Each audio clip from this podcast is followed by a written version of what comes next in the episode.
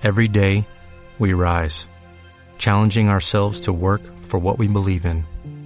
At U.S. Border Patrol, protecting our borders is more than a job, it's a calling.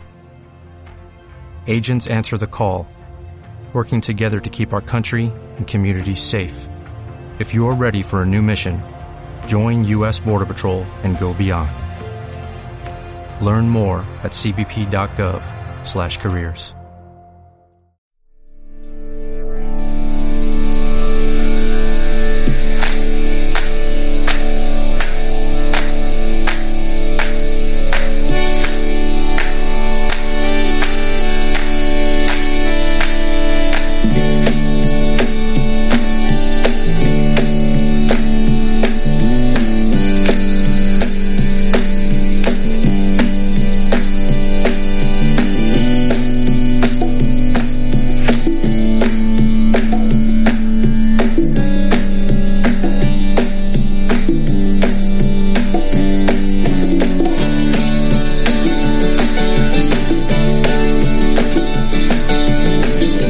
Bienvenidos radio oyentes a un programa más de turismo sostenible de Travindi para Radio Viajera. Hoy vamos a hablar de los objetivos de desarrollo sostenible y el turismo. En concreto del objetivo de desarrollo sostenible 15, que es la vida en ecosistemas terrestres. ¿De qué va esto del Objetivo de Desarrollo Sostenible 15? Bueno, pues eh, se trata de promover el uso sostenible de los ecosistemas terrestres, de luchar contra la desertificación, de detener la degradación de las tierras y de frenar la pérdida de la diversidad biológica, que no es poco. Para el programa de hoy hemos invitado a Javier Pedrosa de Geoface y a Anu Nilunch de Mood of Finland, que nos contarán desde su experiencia y desde sus perfiles profesionales cómo podemos revertir esta situación y cómo podemos acercarnos un poquito más a los objetivos, a las metas marcadas por este objetivo de desarrollo sostenible que versa sobre la vida de ecosistemas terrestres. Y es que cada año desaparecen 13 millones de hectáreas de bosque y la, la degradación de las zonas áridas ha provocado la desertificación de 3.600 millones de hectáreas. Entre algunas de las metas de este objetivo 15 que se plantean para el año 2020, eh, bueno, pues algunas son como velar la conservación y el restablecimiento de estos ecosistemas terrestres o los ecosistemas interiores de agua dulce, promover la gestión sostenible de todo tipo de bosques y poner fin o intentarlo a esa deforestación, luchar contra la desertificación, rehabilitar las tierras y los suelos degradados, velar por la conservación de esos ecosistemas montañosos que tanta vida nos dan a muchos, eh, promover y la participación justa y equitativa en los beneficios que se deriven de la utilización de los recursos genéticos y promover sobre todo el acceso adecuado a esos recursos como se ha convenido internacionalmente. Y sin más, pues empezamos.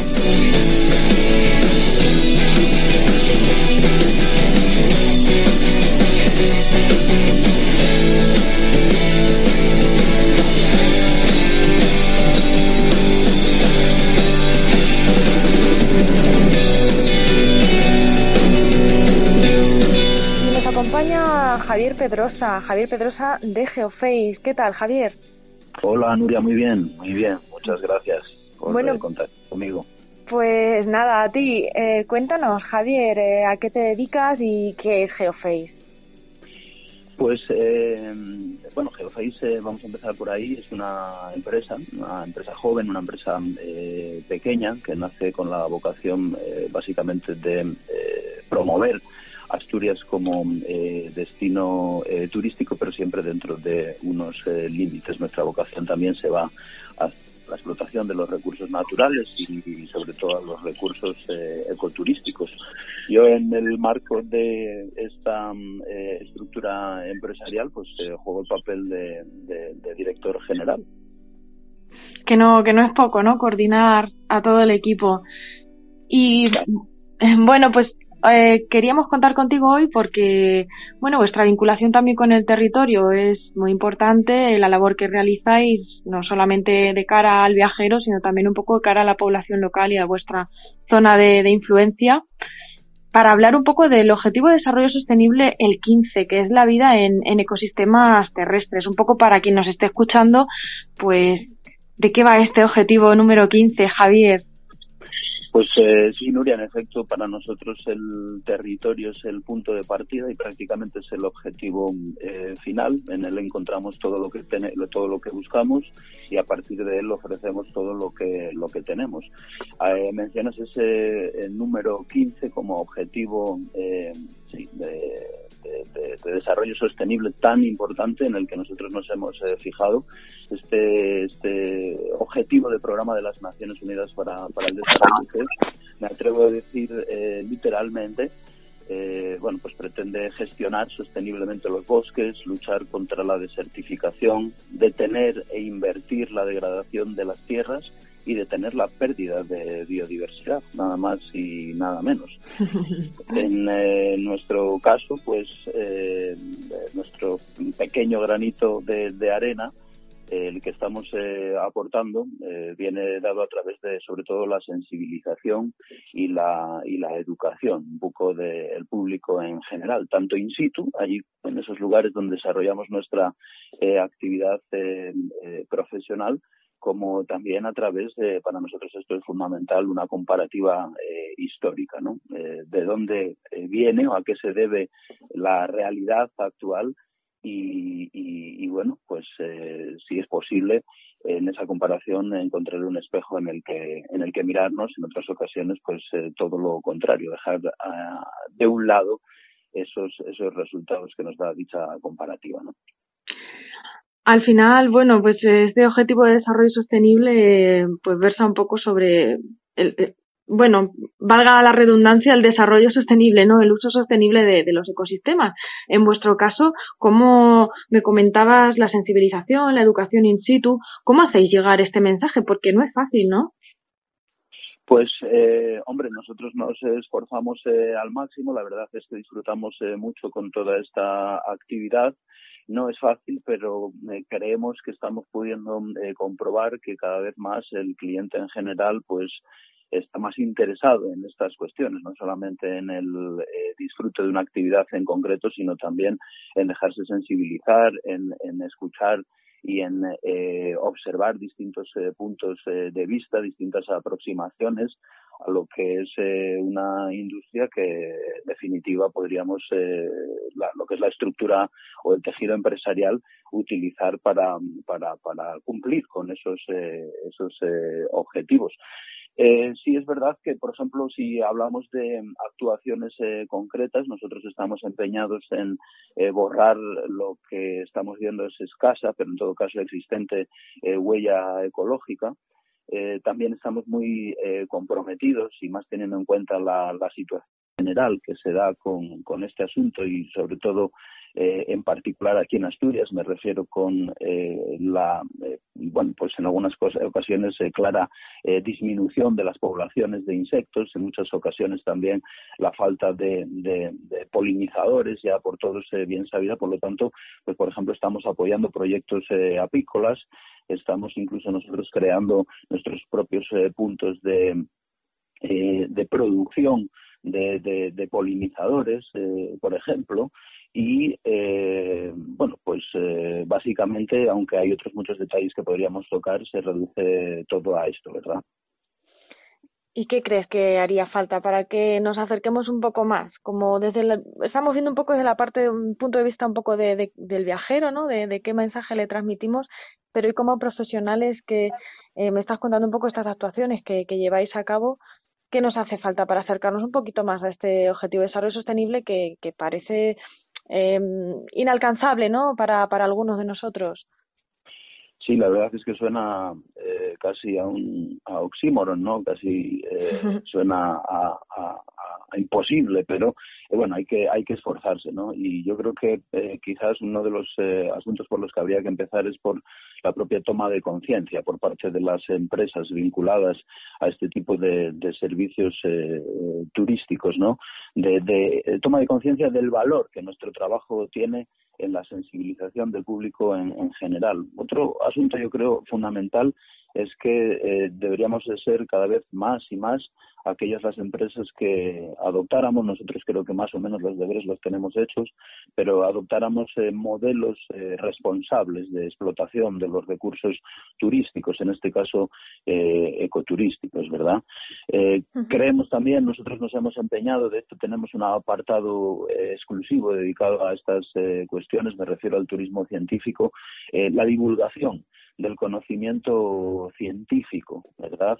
Eh, recurriendo pues eh, a obras en ocasiones clásicas, en otras ocasiones incluso en el desarrollo de la propia actividad ecoturística, poner eh, en práctica la recogida de datos, el posterior análisis de los mismos, el poder establecer una, una, una evolución incluso de, poblaciones. En ocasiones también trabajamos mucho a través del, territorio y del paisaje, por lo tanto atender también a la evolución de, estas dos eh, eh, realidades y todo esto compartirlo en definitiva pues con, con pasión, con, con ilusión, con, con, el cliente, con el cliente final que cada vez empieza a impregnarse, parece, parece ser eh, un poquito más de, de, esto eh, a lo que, bueno, en lo que nosotros confiamos, ¿no? ¿Qué papel tienen estos? Porque al final lo que comentabas un poco, ¿no? El tema de la polinización, eh, la vida de, de, los insectos, la vida en realidad de, que hay en, el suelo que pisamos, ¿no? Porque a veces uno cuando se agacha descubre que, que hay otro planeta en solamente en ese trocito, ¿no? Que, que estás pisando ya hay muchísima vida sin, sin casi darte cuenta. Eh, Javier, ¿qué, ¿qué papel juegan estos espacios naturales en la vida? Ya no te hablo de los viajeros ni de los profesionales que estamos a pie de, del cañón día a día, sino en la vida de las personas, en la vida de la población local. ¿Qué papel juegan estos espacios, estos ecosistemas terrestres? Pues Nuria, me encanta que menciones esta mm, eh, parte del reino animal y esas dificultades que tenemos para, eh, para observarlos y en definitiva para eh, ser conscientes de que están ahí y en última instancia del, del valor que tienen sus, sus, poblaciones, ¿verdad? Porque es una cuestión de, de escalas.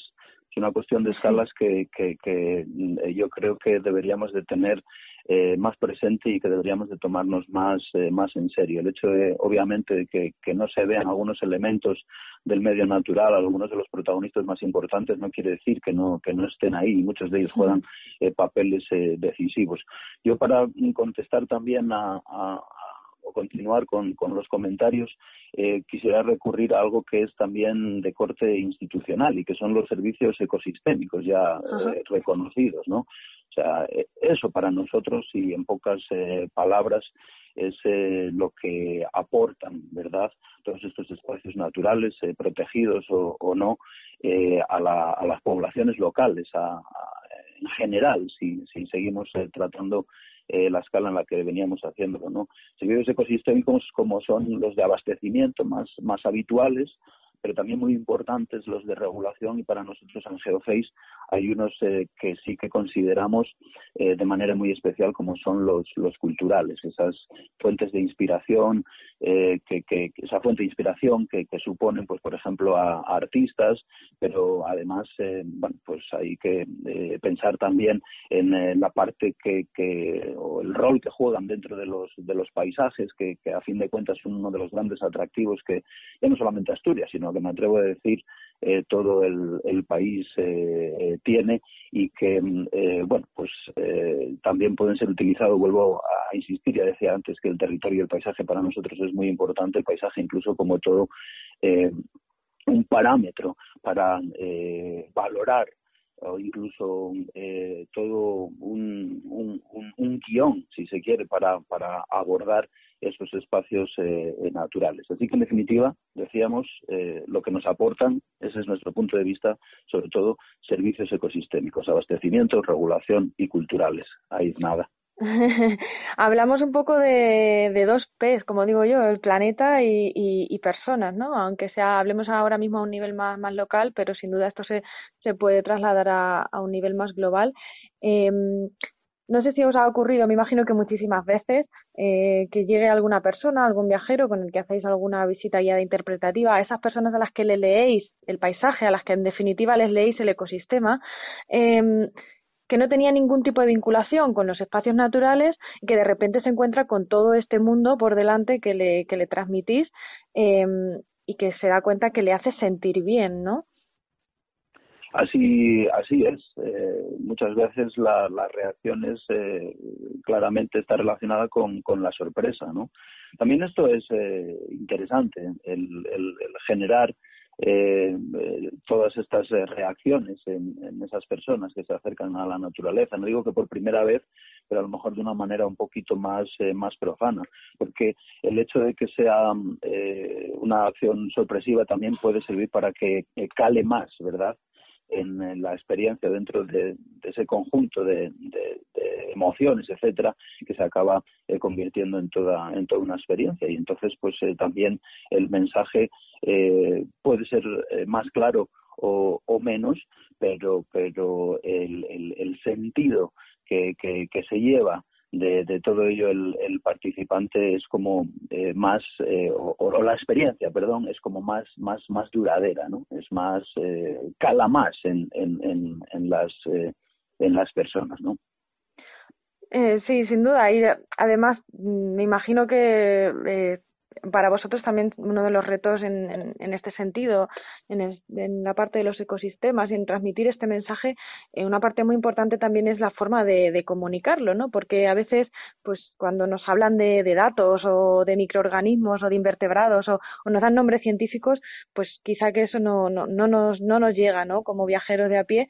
pero sin embargo, pues esa también es parte ¿no? de, de, vuestra labor, de traducir, no solamente leer el paisaje, sino también traducir ese mensaje, cómo lo hacéis, cómo intentáis llegar más, a, más cerca de, de, de este mensaje que, que, cale entre las personas. Bueno, pues eh, básicamente son dos eh, vías las que utilizamos, que podríamos decir una es eh, la que se desarrolla in situ, es decir, eh, plantando eh, a los visitantes ante eh, esos ecosistemas, ante esos protagonistas de los mismos, ante esos eh, diferentes paisajes in situ, decía, con una observación directa, con un análisis pormenorizado y también, bueno, pues fundamental asociar a esto también actividades relacionadas con el ocio y que en muchas ocasiones pues están vinculadas también con eh, la propia eh, salud, ¿no? Me refiero al desarrollo de actividades físico-deportivas, es decir, uh -huh. el acercarse a esos espacios, el atravesarlos eh, caminando, el hacerlo en bicicleta, el hacerlo eh, a caballo, por ejemplo, eh, etcétera, ¿no? Pero además también eh, consideramos que hay una parte o otra vía, digamos, eh, para llegar a la realidad eh, a los valores, en definitiva, también de todas estas zonas, que sería la que podemos llamar, eh, establecer una, analogía con esa expresión, decía yo antes, in situ, también in visu, es decir, a través de la imagen. Eh, la cartografía para nosotros, eh, por ejemplo, es eh, fundamental. Las fotografías eh, históricas que nos permitan eh, pues establecer esa comparativa, en muchas ocasiones histórica que antes comentábamos, ¿verdad? También sí. el acercamiento a, a la población local, eh, también el hacer ver a nuestros eh, visitantes, eh, a los que se acercan hasta Asturias, a nuestros clientes que contratan eh, con GeoFace, el papel tan importante también que juegan las comunidades locales, las comunidades eh, receptoras de todos estos eh, visitantes, que también, bueno, pues sin ellos, nada, ninguno de estos proyectos, los que nosotros tenemos entre manos, los que yo creo que en general se están esbozando en los planes de, de bueno, pues turísticos de la comunidad autónoma, serían serían posibles. Esa búsqueda del contacto también con la población local, ese escuchar también a la población eh, local eh, sus experiencias, por ejemplo, pues hace muy muy ameno, hace también eh, enriquece muchísimo muchísimo la experiencia y es otro es otra vía, insisto, que nosotros utilizamos para, bueno, pues una vez más decía sensibilizar, si se permite la expresión, educar uh -huh. y, y perseguir estos estos objetivos. Eh, Javier, ah, comentabas el tema de, bueno, esta comparativa histórica, ¿no? De, de, datos, porque sí que hablábamos de transmitir el mensaje, de que fuese elegible, ¿no? Para el que nos visita y, comprensible, pero sí que es verdad que a veces también necesitas un poco eh, dar esos datos para que la gente pueda un poco imaginarse eh, no sé, me remito, por ejemplo, a uno de los datos que, tengo frente a mí. Eh, en los bosques habita más del 80% de las especies terrestres de animales, plantas e insectos. Eh, bueno, parece que si te dan cifras, ¿no? También te, te, te hace ser un poco más, más consciente.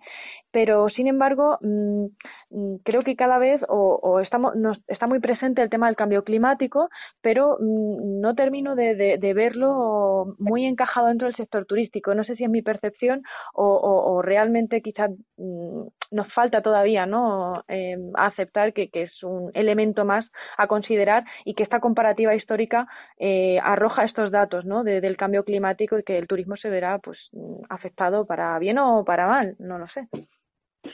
Sí, eh, estoy totalmente convencido de, ello. Yo también es cierto que cuando hablaba de comparativa histórica hablaba sobre todo de las eh, consecuencias que las diferentes actividades humanas, sobre todo económicas, han traído sobre eh, los diferentes, las diferentes comunidades de, seres vivos y también elementos abióticos del territorio. Sobre todo pensando, pues por ejemplo, en cómo ha estado ligada la, la evolución, por ejemplo, de las poblaciones de, oso pardo y sobre todo la distribución, por ejemplo, de esta especie, pero te podría hablar de otras también aquí en Asturias muy importantes para, para nosotros y para el conjunto, creo que de la de la nación, de la biodiversidad de, de este país, como es el, el, el urogallo, ¿verdad? Pero eh, decía, vinculación entre unas y otras porque eh, creo que en Asturias a día de hoy si todavía se conservan poblaciones importantes de algunas especies, entre otras las que acabo de destacar, sobre todo es por, por cómo ha evolucionado esa consideración, esa percepción y esa interpretación de las masas forestales por parte de la población local y el aprovechamiento que se ha hecho sin duda de ellas. Eh, yo, mi formación académica está muy vinculada a la, a la climatología.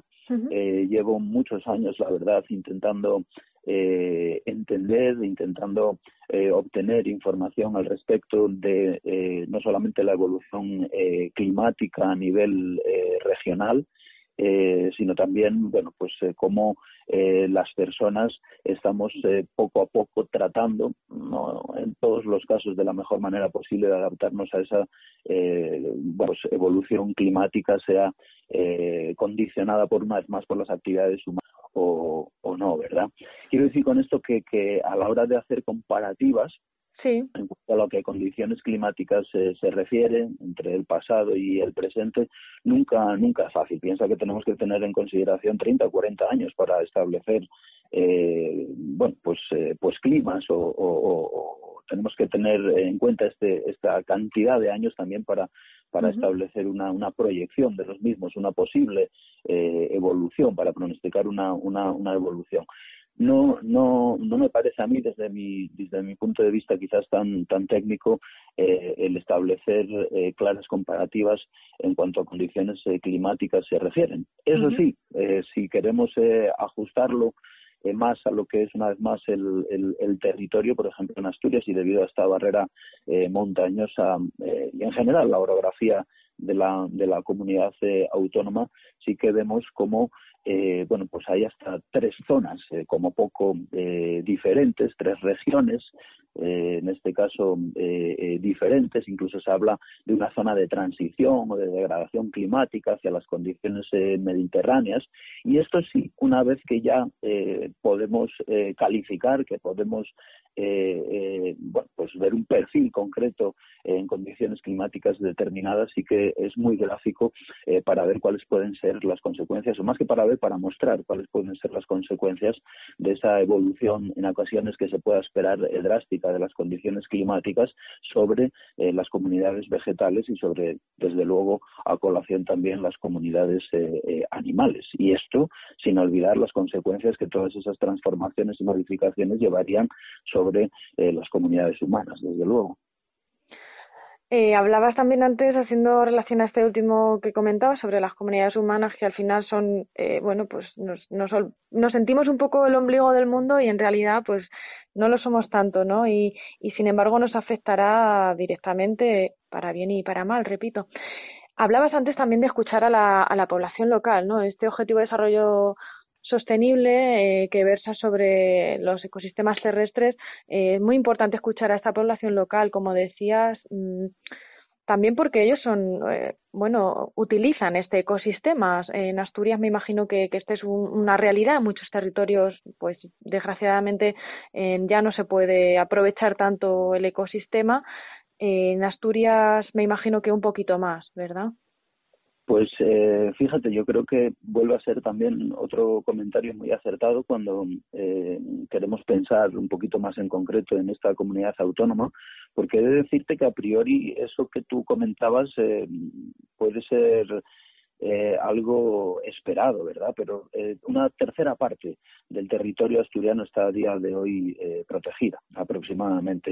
Y entre estas zonas, entre estos espacios protegidos, figuran algunos cuyos IGIS o, o PRUGs, ya sabes, instrumentos de eh, integrada o los eh, eh, planes reguladores de uso y gestión en función de qué espacio estemos hablando son especialmente restrictivos. En algunas ocasiones incluso, bueno, pues los usos de, y la zonificación establecida en cada uno de ellos cuando hablamos, por ejemplo, de parques naturales, el Parque Natural de, de, Somiedo sería un buen, un buen ejemplo, incluso establecen usos muchísimo más eh, condicionados que en parques nacionales, que son figuras, como todos sabemos, de protección eh, superior a la de a la de parque a la de parque natural. Entonces, eh, bueno, hay que coger todo esto un poquito con, con, con algodones. Yo creo que los asturianos en general, sobre todo aquellos que eh, viven más eh, próximos a la montaña porque el litoral eh, reviste otra realidad completamente diferente. Yo quiero, si se me permite ahora, ser un poco crítico también, por ejemplo, con la, con la gestión que del uso del suelo se lleva haciendo desde hace tiempo, grandes plantaciones de, de, eucaliptos, por ejemplo, una, unas dificultades tremendas, por ejemplo, también, esto es de absoluta actualidad, en cuanto a lo que se refiere a la eh, investigación del origen de los numerosos eh, incendios que eh, desafortunadamente y en una zona húmeda de, de nuestro país pues estamos padeciendo también, ¿verdad? en fin, esa relación con la naturaleza a mí me parece que está un poco en Asturias idealizada, si se quiere decir así. Tenemos abundantes recursos, pero eh, la gestión de, estos eh, seguramente eh, no es la mejor desde mi humilde punto de vista que se pudiera hacer, tanto en el contexto que pueda establecer la industria turística como en el contexto de la explotación de los recursos agrícolas y ganaderos e incluso me atrevo a decir a los recursos incluso propios de, de las zonas marinas y en este caso sobre todo de las, de las áreas costeras. Estamos rodeados de naturaleza pero eh, esa vinculación a la misma yo no creo que se vea tan eh, claramente. Quizás este, este, este renacer del, del gusto por, por los atributos naturales, eh, este renacer del gusto por, por los avistamientos, por el, el, querer estar cada vez más cerca de una naturaleza desnaturalizada, eh, que bueno pues eh, el sector turístico en cierto modo está apoyando sirva para que eh, recuperemos algo de lo que en su momento tuvimos y que no fue otra cosa creo que muy bonito y muy romántico que una dependencia eh, total precisamente de esos recursos naturales y debido a ello también una gestión correcta y sostenible de los mismos. Pues Javier, hemos llegado al meridiano del, programa, pero no me quería despedir de ti sin primero darte las gracias, por supuesto, y, remarcar algo que me gustó mucho de, Geoface, y es que tenéis un decálogo de responsabilidad.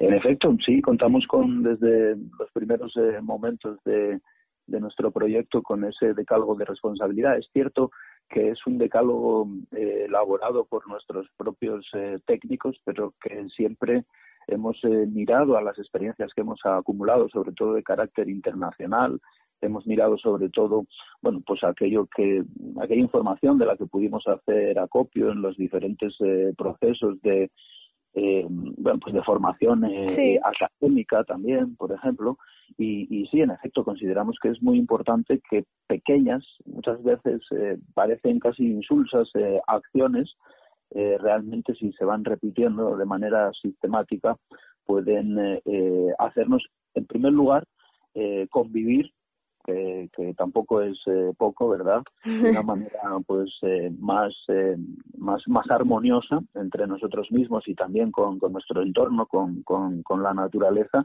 Y luego no dejan de perseguir esos, esos distintos puntos del decálogo de responsabilidad, pues esa, esa, esa divulgación del conocimiento científico, esas intenciones de, sensibilización constantes ¿no? del cliente y del visitante en general en su relación con, el medio natural. Pues sí, pequeños granitos de arena que, van sumando y que nos ayudarán, espero, a, promover este uso de los recursos de, una forma equitativa y que bueno que también nos ayuden un poco con, con algo de más de inversión financiera en cuanto al apoyo de la, de la biodiversidad y que logremos alcanzar o, llegar un poquito más cerca de este objetivo de desarrollo sostenible número número 15 sobre la vida en ecosistemas terrestres. Javier, muchísimas gracias por acompañarnos hoy. Pues eh, en efecto que así sea, que la gobernanza también ponga de su parte, por favor, y que todos juntos pues al final lleguemos a un consenso y alcancemos los objetivos que perseguimos que, seguramente todos nosotros y también nuestro entorno eh, merece. Muchas gracias a ti, muchas gracias a vosotros, eh, Nuria, por estos minutos. Hasta pronto. Hasta pronto, Nuria.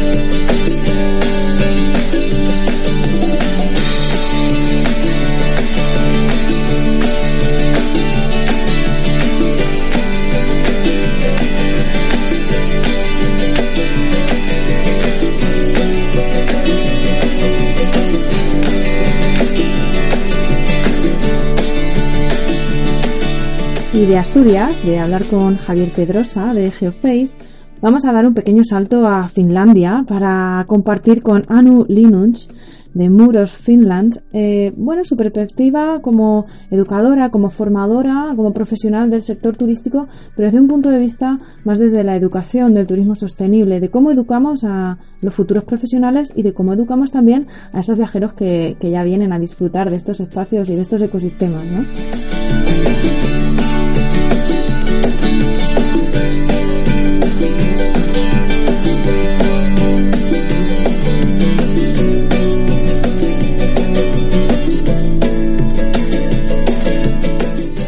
Continuamos con el Objetivo de Desarrollo Sostenible 15, eh, la vida en ecosistemas terrestres. Y en este segundo mitad del, programa tenemos a Anu Linus, que viene de Finlandia y bueno, viene a compartir con nosotros sobre todo con un perfil profesional muy enfocado al turismo sostenible y a la educación y queremos un poco analizar con ella qué vinculación tiene todo esto con este objetivo de desarrollo sostenible. ¿Qué tal, Anu?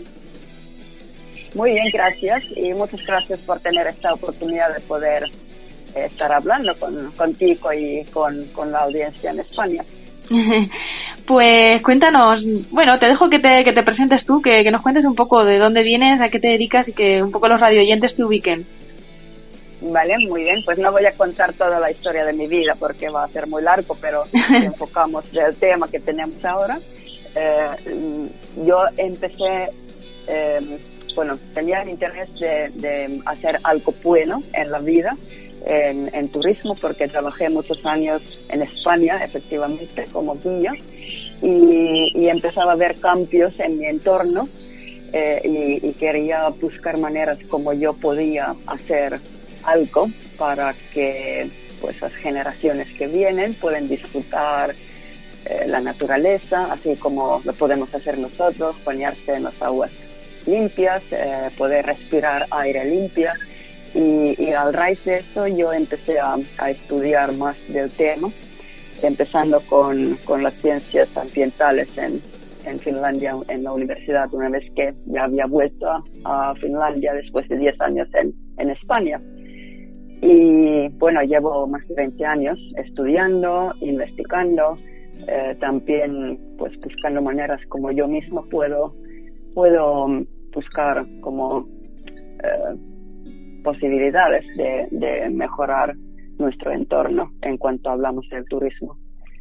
Y bueno, he estado trabajando en formación turística en Finlandia 14 años y yo pienso que ha sido una buena manera de poder hacer algo para que los futuros profesionales también tengan más eh, conocimiento de, de turismo como industria y cómo podemos hacer eh, muchas cosas para que, nuestra industria fuera mejor para los sitios donde estamos eh, trabajando. Pues si te parece, Anu, dada tu larga trayectoria en educación turística y vamos a introducir contigo este aspecto de la educación en la implementación de los objetivos de desarrollo sostenible y, vinculada un poco a la formación en turismo y en cómo, cómo educamos a esos futuros profesionales o, o a esos viajeros, ¿no? Yo me preguntaba si la biodiversidad biológica es un concepto que, que, tiene cabida en la formación de los profesionales del sector turístico, porque a veces quizá al menos desde el punto de vista en, España, no, no sé si tiene cabida este tipo de, educación o de formación dentro del sector profesional turístico. Sí, es, yo, yo pienso que se tendría que hacer mucho más que lo que se está haciendo, en, por lo menos en Finlandia, en España, donde son los dos países que mejor conozco en, este sentido. Eh, se está haciendo, pero yo pienso que no está muy bien todavía eh, como en, currículum. Eh, se menciona y se dice que hay que hay que incluir los valores del, del turismo responsable en currículum y en la formación, pero yo creo que todavía depende demasiado del interés de cada profesor, eh, profesor que está dando las clases. y, yo veo que, que hay otros que sí que lo está haciendo muy bien, lo tienen muy bien incluido, pero luego hay otros que, como ellos personalmente no tienen tanto interés, no lo están incluyendo suficiente todavía en la formación. Que, que yo pienso que hay que empezar a hablar más y más del tema para que, para que es algo eh, que, que, es necesario ya en todo tipo de formación. Porque, eh, bueno, si no estoy equivocada, y creo que los bloques temáticos en los que se estructura la educación en turismo a nivel universitario o a nivel de formación profesional, pues yo creo que está muy centrada, al menos eh, lo poco que conozco en administración de empresas, en idiomas, se le da mucha importancia a la planificación turística, a la comercialización, al conocimiento de los recursos patrimoniales, eh, quizá un poco más a los culturales que a los naturales, un poquito más. Pero, ¿en qué bloques temáticos se estructura en base a tu experiencia en Finlandia? Porque nosotros siempre miramos a Finlandia como un, un ejemplo a seguir en cuanto a educación en general. Sí, bueno, yo pienso que mm, los contenidos son bastante iguales aquí, lo que se está, has estado diciendo de administración, idiomas, planificación turística, etcétera. Pero lo que yo pienso que, que la diferencia que tenemos en Finlandia en formación y, según mi experiencia es que mm, aquí eh, lo que es la teoría lo estamos poniendo a la práctica más que en España posiblemente. Así que, que los estudiantes salen de, las escuelas y, están aprendiendo bastante, haciendo cosas, observando, haciendo, eh, teniendo proyectos, por ejemplo, en los destinos turísticos para poder ah, ampliar la, teoría en, la práctica. Yo pienso que, y, yo veo que es muy buena manera de aprender también. Y, y allí igual tenemos la diferencia. Y así yo sé que en Helsinki, por ejemplo, a nivel universitario los, los estudiantes van a, la isla Fortaleza Suomenlinna, que es un patrimonio de UNESCO también, y, tienen proyectos allí cada año que van mejorando eh, pues eh, el desarrollo sostenible en la, en la misma isla. Porque, claro, parece que un poco, a veces cuando hablamos dentro de este sector, ¿no? Eh, mm, no quizá no, no, no vemos ¿no? el encaje de, de, en los futuros profesionales de, de conceptos o de temas como la desertificación, ¿no? Una persona que se va a dedicar a trabajar en un alojamiento o en un restaurante o en una agencia de viajes, como que esto mm, igual parece que les pilla muy de lejos, cuando en realidad es algo que les afectará muy directamente, la desertificación o directamente el agua, ¿no? Eh, en un sector tan relevante en muchos países como es el turismo y tan dependiente de estos recursos. ¿Cómo, cómo hacemos para concienciar a estos futuros profesionales o cómo se está haciendo en educación? Yo, yo pienso que se, se, está, se está cambiando todo el tiempo uh, hacia lo mejor, veo yo. Y, y sí que está, yo por ejemplo, eh, voy a bastantes escuelas y, y universidad y, y, centros de formación aquí en Finlandia a dar clases eh, de, turismo sostenible y, lo estamos tratando en una manera como pensando al, cliente, al turista que viene a Finlandia, por ejemplo, y, ampliando todo el tiempo el pensamiento de poder entender cómo eh, hay que tener en cuenta eh, el turismo sostenible y desarrollo sostenible en todos esos puentes, puentes, eh, puntos de encuentro del viajero, del turista, cuando viene al aeropuerto, eh, cómo puede llegar eh, a un hotel, cómo se está dando en cuenta cómo ahorrar el agua, electricidad, etcétera. Así que eso es ahora la manera como lo estamos haciendo. Y, yo pienso que mm, así sí que se puede, hacer pues eh, cambio muy positivo. Eh, es conocimiento que hay que aumentar, eh, hay que aumentar el conocimiento y también la, la actitud de, la, de las personas que trabajan en turismo. Yo pienso que estamos en buen camino. Por lo menos en Finlandia se ha estado haciendo mucho esfuerzo en estos últimos años en este tema. Claro, porque al final eh, hay algo muy recurrente en todos los objetivos de desarrollo sostenible en general, en particular en el objetivo de desarrollo sostenible 15, en el de vida en ecosistemas terrestres, en el que se menciona que bueno, la, educación es fundamental, ¿no? Para lograr estar más cerca de, esas metas que, se han puesto. Y, bueno, y que en, este sentido, en concreto en el Objetivo de Desarrollo Sostenible 15, ¿hay algún caso concreto que, que nos podrías dar algún ejemplo en cuanto a educación turística y el ODS 15 que hayas visto, que hayas puesto en práctica o que conozcas? Eh, bueno, yo, yo lo que veo es eh, en general entender que, que, que cada cosa afecta al, al bueno, lo que es el complejo de todo el turismo, que no, no podemos eh, estar haciendo por ejemplo, solamente ahorrar el agua y no entender que hay que, hay que mm, estar también pendiente de entender que, que todo el entorno tiene que ser parte del, turismo. Entonces yo, yo veo siempre que tenemos que tener en cuenta eh, todo, todo el complejo en que estamos.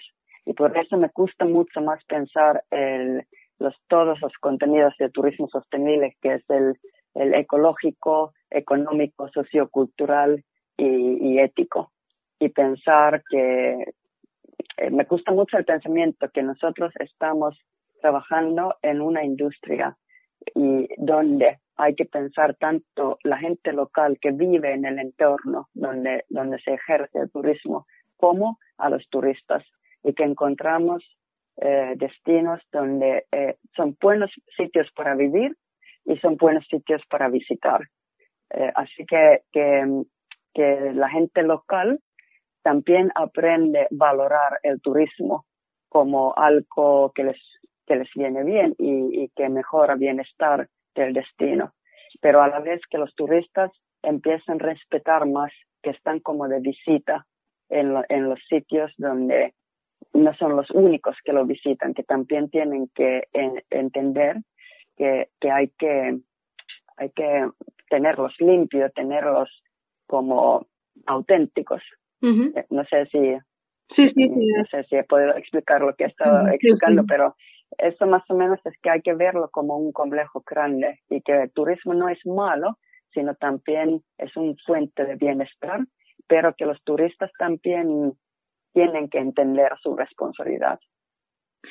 Porque a veces, eh, sí, cuando hablamos del tema de la, de la responsabilidad, y me remito un poco, no sé en Finlandia, pero aquí en España me imagino que habrás visto los titulares de, sobre todo, noticias de cómo va el turismo, cómo va el sector, y tengo la sensación de que siempre se mide este progreso en positivo Ah, del turismo eh, utilizando indicadores como, por ejemplo, han subido las pernoctaciones durante esta Semana Santa en un 15%, ¿no?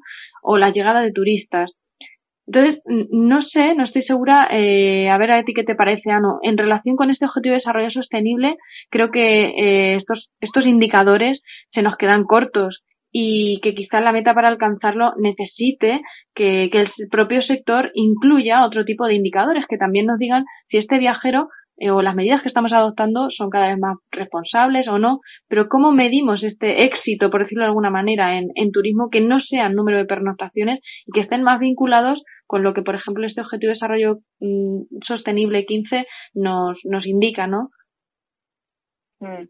Mm. Sí, es cierto. Yo, yo, yo estoy totalmente de acuerdo que esto, este, este manera de, de indicar eh, los resultados del turismo no, no son siempre los mejores posibles porque ya tenemos muchos casos también eh, donde, donde se habla de, eh, del fenómeno de overturismo, donde hay, hay demasiados turistas, ¿no? Como el caso de Barcelona, que ha salido en, en media y, y muchos más en, en, Europa, por ejemplo.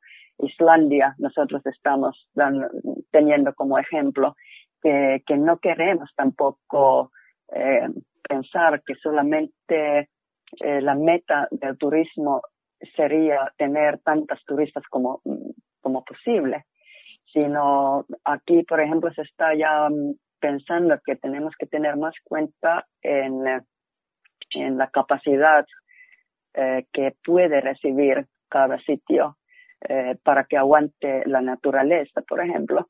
y, y, yo, yo pienso casi, estoy estoy un poco pensando que, sería mejor tener más euros por pasajero, por visitante, para que se pueda eh, utilizar también eh, recursos para mantener la naturaleza tan, tan bonito y tan auténtico como lo tenemos, que estamos un poco preocupados en Finlandia también que vamos a tener demasiados visitantes en ciertos sitios en Finlandia y entonces se pierde pierde tanto la belleza de la naturaleza como, como eh, la cultura auténtica de los pueblos, por ejemplo, en Laponia, especialmente en Finlandia, en norte de Finlandia. Así que mm, sí, es cierto que hay que buscar más eh, indicadores y, y, y, por supuesto, para bienestar de, de los destinos es, destinos es importante tener recursos económicos y, mm, nos gustaría pensar que, que se podía tener un tipo de lujo nuevo, eh, por hablarlo así, eh, que, que para que los visitantes puedan visitar ciertos destinos, eh, pues tendrían también que podían entender que hay que pagar por ello y que no es todo gratuito y tan, tan barato tampoco porque sin duda nos enfrentamos a grandes retos en el sector. Además, este Objetivo de Desarrollo Sostenible mm, versa también sobre el cambio climático, quizá una asignatura eh, pendiente a incluir en el currículum de, de la formación en, en turismo, que, que, sin duda determinará el, el, sector, la oferta, tanto la oferta como, como la demanda. En cuanto vinculado al Objetivo de Desarrollo Sostenible 15, ¿qué, ¿a qué retos crees que se enfrenta el sector turístico Ah, bueno, yo, yo eso del, eh, yo pienso que ahora el tema más importante globalmente es el, eh, el cambio climático y, que tenemos que buscar maneras como eh, reducir eh, las emisiones y cómo eh, compensar las emisiones que estamos causando. Y, y, y en, en este sentido yo, yo, veo que es muy importante la, la protección, por ejemplo, de los parques naturales, de aumentar la cantidad de zonas protegidas en, en toda Europa, en toda y, y ahora, por ejemplo, en Finlandia estamos teniendo buenos proyectos de cómo compensar las emisiones, eh, cómo hacerlo tan, tan fácil como posible para, para los turistas, para los viajeros, para los visitantes y yo veo que allí tenemos que desarrollar más eh, como proyectos nuevos eh, y, hacerles entender a los, a los visitantes también que estamos todos luchando con, con eh, mismos problemas y buscando soluciones. Eh, Anu, ¿tiene que ver este, este aspecto que me comentas de las compensaciones por parte también de los viajeros con, con un proyecto que, creo que has estado llevando a cabo, que se llama El Bosque de Amor, me comentabas? ¿Puede ser? Sí, sí, es un, es un proyecto que sí que, Eh, yo he estado lanzando aquí en Finlandia, todavía no lo tenemos todo hecho porque nos falta todavía una plataforma y tenemos que buscar más, más eh, empresas para colaborar y tal, pero sí la idea es eh, tener bosques, no tener ya más estos cerraduras de, de amor como, como se ha estado teniendo por todo el mundo, donde puedes en los puentes eh, que seguramente todos lo conocen, porque tampoco son muy ecológicos y no son muy estéticas tampoco, pues eh, este proyecto es como algo parecido, pero en vez de tener tu cerradura en un puente, podías donar eh, algo de dinero y a la vez compensar algo de las emisiones que estás causando y teniendo como un árbol que es patronado por ti en un bosque, no solamente un árbol, sino eh, es a la vez pensamiento que no hace falta cortar eh, los árboles para tener como recursos económicos para los eh, propietarios, sino que ellos podían tener más em, como dinero del mismo bosque, pero sin cortarlos. y es para como protegerlos a la vez. Y eso, eso es un proyecto, pero ahora en Finlandia se está creciendo bastantes proyectos más. Eh, y yo pienso que es algo que ya estamos, ya estamos como preparados de buscar soluciones también para, para compensar las emisiones. Anu, creo que has participado o has colaborado en alguna de las publicaciones vinculadas con turismo responsable y que, que tienen también relación con este objetivo de desarrollo sostenible.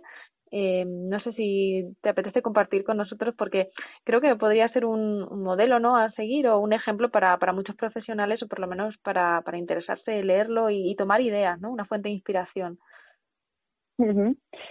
Sí, he estado en, un proyecto también que es del, turismo oficial de, Finlandia, eh, Oficina Oficial de Turismo de Finlandia, eh, que aquí ahora estamos pilotando un, em, no es un certificado en sí, pero es una marca que las empresas que, que ya tienen un certificado, certificado en turismo sostenible o algún tipo de certificado ecológico eh, y luego em, están eh, como en un proyecto de desarrollo continuo de su, su desarrollo sostenible. Y, todo eso mm, tiene incluido formación eh, también tienen una plataforma donde pueden buscar información para, para las preguntas que tienen de cómo, cómo pueden mejorar su empresa en, en, en, manera más responsable. Y para ello también hemos publicado eh, como, como dos eh, libros guías para las empresas turísticas en Finlandia y están, están en, eh, libremente en, en el Internet, que por ejemplo los españoles los pueden leer en, en inglés y, y esto es un proyecto que, que, en que estamos trabajando aquí en Finlandia, que es para apoyar eh, las empresas turísticas finlandeses en su camino para, para mm. eh, futuro más responsable. Pues, eh, Anu, no sé si nos quieres dejar algún mensaje final o algo que nos hayamos dejado en el tintero.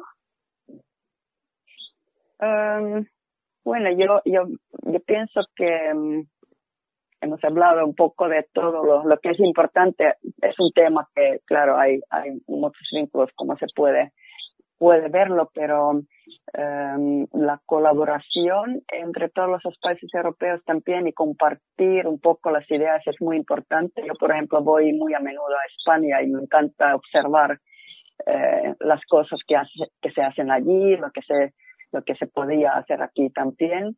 Em, y, claro, lo importante es em, hacer más promociones para que los visitantes, los viajeros también empiecen a ser más responsables. Todavía estamos un poco con el problema que los turistas piensan que cuando van de vacaciones, por ejemplo los finlandeses a, a España, que están de vacaciones y y que, que no tienen que preocuparse tanto como en su casa, por ejemplo, reciclando la basura, etcétera. entonces yo, yo pienso que tanto formación para los profesionales, pero también la promoción para los viajeros es importante ahora. Y, y en ella estamos trabajando también aquí en, en Finlandia, que, es un tema para todos, no es solamente para profesionales, no es solamente para los viajeros, un tema para todos nosotros. Creo que eso es lo que veo importante ahora. Pues, Anu, muchísimas gracias por acompañarnos en esta segunda mitad del programa del Objetivo de Desarrollo Sostenible 15. Eh, nos despedimos y, bueno, darte otra vez las gracias y, y bienvenida a, a este programa. Muchas gracias, ha sido un placer. Gracias, hasta pronto. Adiós.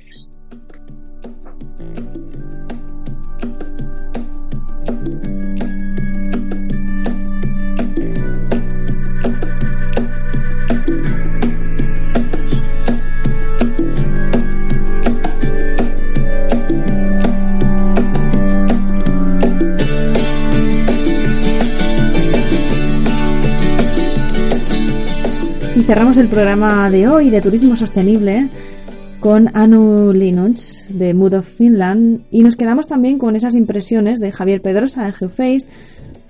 Esperamos haberos, bueno, inspirado, sobre todo haberos transmitido qué es esto del Objetivo de Desarrollo Sostenible 15, qué se está haciendo ya en turismo y qué está por hacer también. Muchas gracias por acompañarnos y os esperamos en el siguiente programa. Hasta pronto.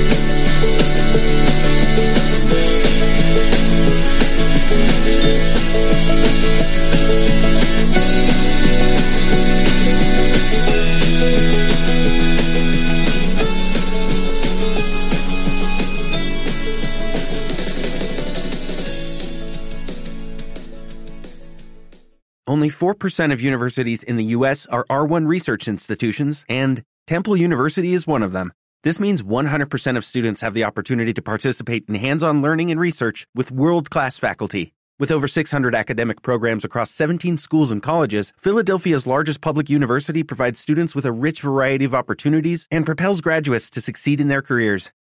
Temple University. Schedule a campus tour today at admissions.temple.edu/visit.